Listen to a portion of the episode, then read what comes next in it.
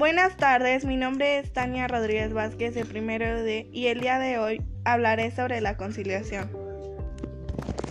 La conciliación es una herramienta para solucionar conflictos que se basa en la comunicación entre las partes y el intercambio de ideas para solucionar una diferencia. En este proceso las partes son acompañadas por un tercero experto que se denomina conciliador. Un buen ejemplo de caso de conciliación sería que el empleado decida cuándo entrar y salir, evitando los momentos del día con mayor tráfico en las carreteras. De esta manera el colaborador irá al trabajo muy despejado y se notará en su nivel de productividad.